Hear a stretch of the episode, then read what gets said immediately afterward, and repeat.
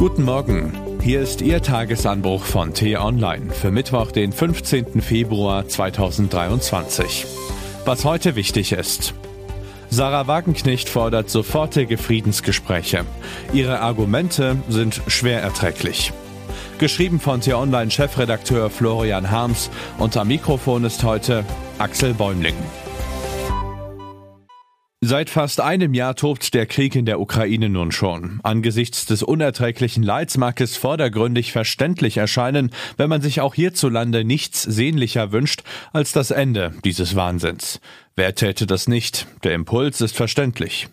Weniger verständlich ist, wenn er politisch instrumentalisiert wird, so wie von der Politikerin Sarah Wagenknecht, die früher mal links war. Wo sie heute ist, weiß man nicht so genau. Vielleicht eher rechts, vielleicht in einer Profilneurose, vielleicht im Wolkenkuckucksheim. Gemeinsam mit der Frauenrechtlerin Alice Schwarzer hat sie einen offenen Brief an Bundeskanzler Olaf Scholz geschrieben, der seit dem Wochenende für Schlagzeilen sorgt. Darin fordern die beiden, unterstützt von weiteren durchaus klargeistigen Köpfen, den Stopp der Waffenlieferungen an die Ukraine und sofortige Friedensverhandlungen mit Russland. Was auf den ersten Blick nach einem verständlichen Wunsch klingt, entpuppt sich bei näherem Hinsehen als wohlfeiler Populismus. Weder erklären die Briefeschreiberinnen, wie ehrliche Verhandlungen mit dem hartgesottenen Lügner Putin eigentlich funktionieren sollen, mit einem Mann also, der seit Jahren internationale Verträge hintertreibt, Absprachen bricht, sich wie ein zynischer Mafiaboss verhält, nicht wie ein Staatsmann. Noch haben Wagenknecht und Schwarzer sich die Mühe gemacht, mal dorthin zu schauen, wo Putin in der Vergangenheit sogenannten Frieden geschlossen hat. Dabei kann das jeder sehen, der kein Brett vor dem Kopf hat. Frieden heißt für Putin ein riesiger Friedhof namens Tschetschenien, in dem jeder im Folterkeller verschwindet, der nicht nach der Pfeife des Kreml-Chefs und dessen Komplizen tanzt. Befriedet hat Putin auch Syrien, wo der Diktator nach russischen Flächenbombardements gegen Zivilisten wieder fest im Sattel sitzt, Oppositionelle ermorden und jede Freiheit unterdrücken lässt. Kadyrov und Assad, das sind Putins Kumpels. So skrupellos wie sie ist auch er.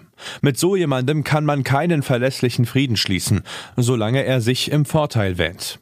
So einer wird Verhandlungen immer nur als Manöver nutzen, um den Gegner auszutricksen und ihm bei nächster Gelegenheit wieder in den Rücken zu fallen. Appeasement-Politik gegenüber Aggressoren funktioniert nicht. Das ist die Lehre aus den Konflikten des 20. Jahrhunderts, schrieb ich kürzlich in einem anderen Tagesanbruch. Ich gehe nicht davon aus, dass Frau Wagenknecht ihn mochte. Vielleicht kann man von Personen, die vorwiegend um ihr eigenes Ego kreisen, einen Perspektivwechsel nicht erwarten.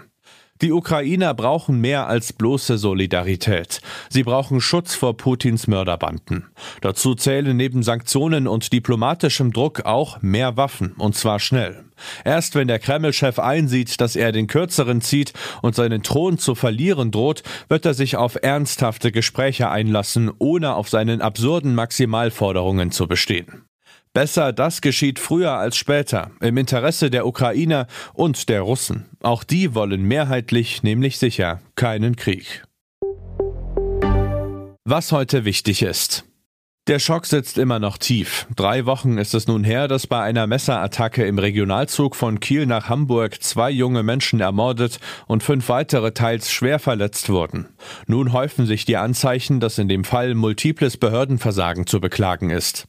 Nicht nur räumt Bundesinnenministerin Nancy Faeser ein, dass der mutmaßliche Attentäter, der 33-jährige staatenlose Palästinenser Ibrahim A., mit einigem Aufwand womöglich doch hätte abgeschoben werden können. Heute berät der Hamburger Justizausschuss erneut über den skandalösen Fall. Hoffentlich hören die Behörden in der Hansestadt und in Schleswig-Holstein dann endlich auf, sich gegenseitig die Verantwortung zuzuschieben. Es müssen jetzt alle Versäumnisse auf den Tisch und dann müssen Konsequenzen gezogen werden. Amerika ist schon wieder im Präsidentschaftsfieber. Mit einem Video hat Nikki Haley gestern ihren Einstieg in den Vorwahlkampf der Republikaner verkündet. Die frühere amerikanische UN-Botschafterin ist damit die erste offizielle Herausforderin von Ex-Präsident Donald Trump, der seine erneute Kandidatur schon angekündigt hat.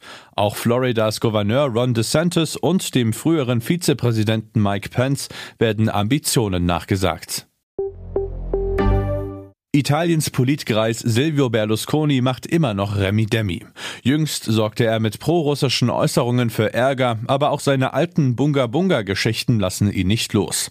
Heute urteilen Mailänder Richter, ob der 86-jährige junge Frauen bestochen hat, damit sie vor Gericht lügen. Das war der T-Online-Tagesanbruch, produziert vom Podcast Radio Detektor FM. Uns gibt's auch morgen wieder und am Wochenende mit einer Diskussion zu einem der wichtigsten Themen der Woche.